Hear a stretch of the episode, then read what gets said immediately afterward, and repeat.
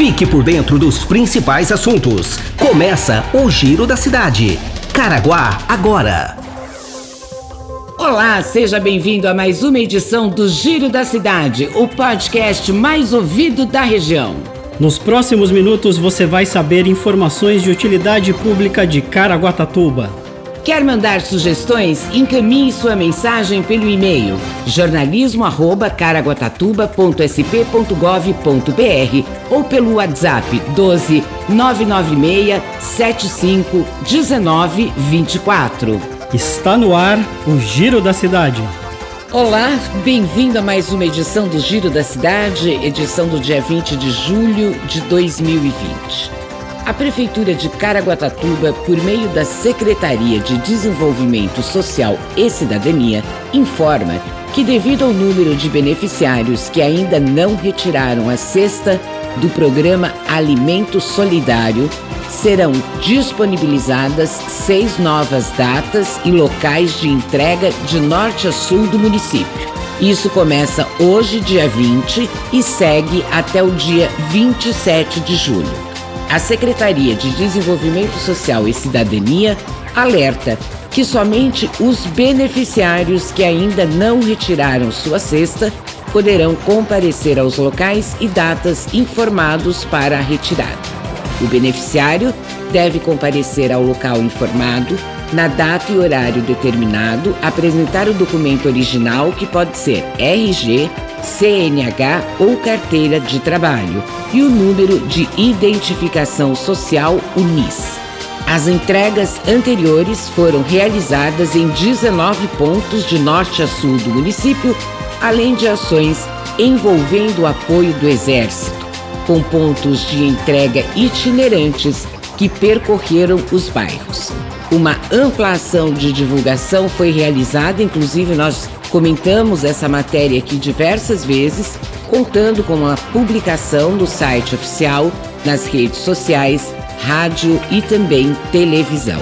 E se você ainda é beneficiário e não retirou a sua cesta do programa Alimento Solidário, você pode conferir a data e o local de entrega no site da Prefeitura, que é o www caraguatatuba.sp.gov.br. Se puder, fique em casa. A Prefeitura de Caraguatatuba, por meio da Secretaria de Urbanismo, aplicou mais de 210 mil reais em multa à EDP, concessionária do serviço de energia no município, por fios soltos deixados nas ruas. Somente nesse ano, foram cerca de 100 autuações o objetivo é a remoção ou manutenção desses fios que tem gerado muitas queixas por parte da comunidade.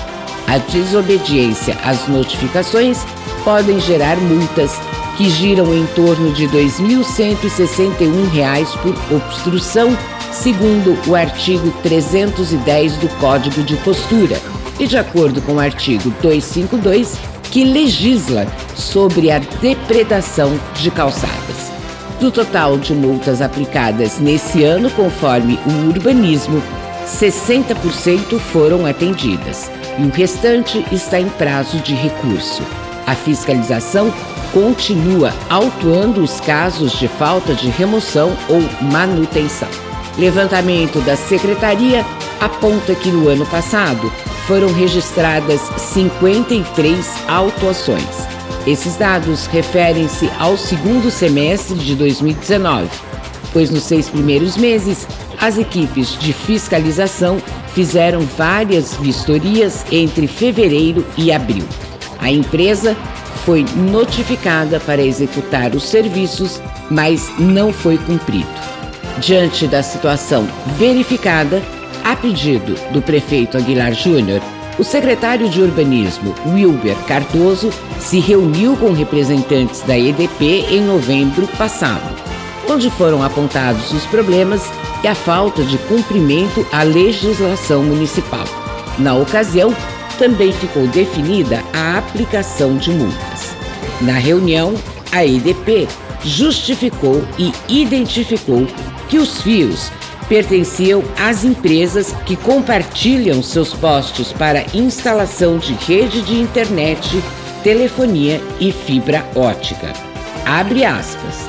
Todos foram orientados sobre a necessidade de remoção ou manutenção dos fios que fazem a substituição, fecha aspas, explicou o secretário Wilber Cardoso. Segundo ele, não tem nome, especificação, cor diferente e por conta disso, a autuação vai à EDP, para que ela faça a notificação de seus compartilhantes. O secretário de Urbanismo entende que com essas ações prezamos não somente pela estética, mas também pela prevenção de acidentes. Acrescentando que a prefeitura não vai mais admitir esse tipo de situação e que a comunidade pode acionar o sistema 156 para denúncias. Você está ouvindo Giro da Cidade. A unidade de pronto atendimento do centro, destinada pela Secretaria Municipal de Saúde ao atendimento e tratamento de pacientes suspeitos ou com a Covid-19, recebeu um reforço de mais 10 respiradores novos do governo do estado de São Paulo. Na UPA Sul, no bairro do Perequemirim, há um espaço específico para casos de Covid-19 e síndrome gripal, com isolamento de pacientes e leitos com três respiradores, além de atender as ocorrências de rotina. A UPA Norte conta com a mesma estrutura e leitos com dois respiradores. O município conta ainda com mais 39 leitos criados pela Prefeitura de Caraguatatuba na Casa de Saúde Estela Mares, especificamente para atender pacientes vítimas do novo coronavírus. São sete leitos de UTI, 20 de enfermaria adulta e 12 de enfermaria infantil. E ainda 20 leitos de UTI no Hospital Regional do Litoral Norte e outros 10 de enfermaria para o tratamento da Covid-19.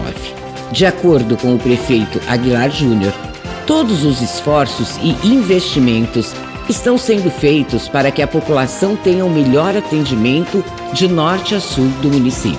Montamos estruturas que vai ficar para sempre, ou seja, não são leitos somente para o período de pandemia, afirmou o prefeito Aguilar Júnior. E isso esclarece até muitas perguntas que a gente vê nas redes sociais do porquê de um hospital de campanha não ser montado. Hospital de campanha, você gasta o dinheiro, usa por um tempo e depois você desmonta, né? Então a população não fica com o atendimento. E dessa maneira, passada a pandemia, se Deus quiser, os leitos e respiradores permanecerão para o atendimento de outras doenças. Se puder, fique em casa. O governo do estado de São Paulo, por meio da Secretaria de Cultura e Economia Criativa, OESES, Instituto de Apoio à Cultura, Língua e Literatura e Oficinas Culturais, está com inscrições abertas para oficinas online durante o mês de agosto em diversas áreas como oficina de elaboração de projetos, oficina de produção cultural, fotografia e percepção ambiental, exercícios práticos e trabalho com o texto e muito mais. As oficinas serão realizadas ao vivo, com coordenação à distância por meio da utilização de ferramentas de reunião virtual e atenderão público inscrito previamente. Caso o candidato tenha interesse em participar de mais de uma oficina, deve preencher o formulário para cada uma. A confirmação da participação será enviada por e-mail e, por isso, é necessário que o interessado fique atento à sua caixa de entrada e caixa de spam. As oficinas culturais Formação para o Interior é um programa da Secretaria de Cultura e Economia Criativa do Estado de São Paulo que atua na formação e na vivência da população no campo da cultura. A programação no interior, litoral e região metropolitana de São Paulo é realizada em parceria com as prefeituras de cada município para público interessado a partir dos 16 anos. Se você tiver alguma dúvida, você pode enviar um e-mail para interioronline, tudo junto, tá bom?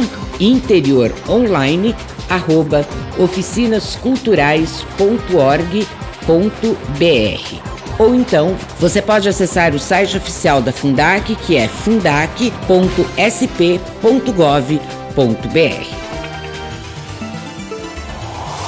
Previsão do tempo. A previsão de hoje mostra tempo ensolarado em Caraguatatuba. Temperatura máxima de 27 graus, mínima de 17. Umidade relativa do ar, 71% e o ar seco ganhou força sobre o sudeste do Brasil.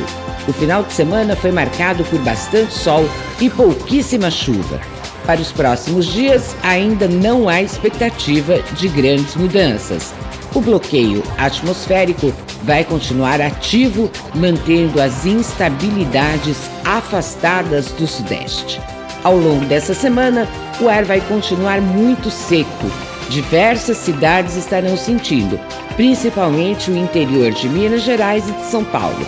Ainda podem atingir níveis críticos de umidade relativa do ar no período da tarde. A Organização Mundial da Saúde recomenda valores mínimos de 60%, mas nos próximos dias, várias cidades vão ficar abaixo dos 30%, o que já é caracterizado estado de atenção. E a Organização Mundial da Saúde ainda recomenda que, quando os níveis de umidade do ar estiverem muito baixos, você evite fazer esportes, esforços físicos, principalmente nos horários mais quentes.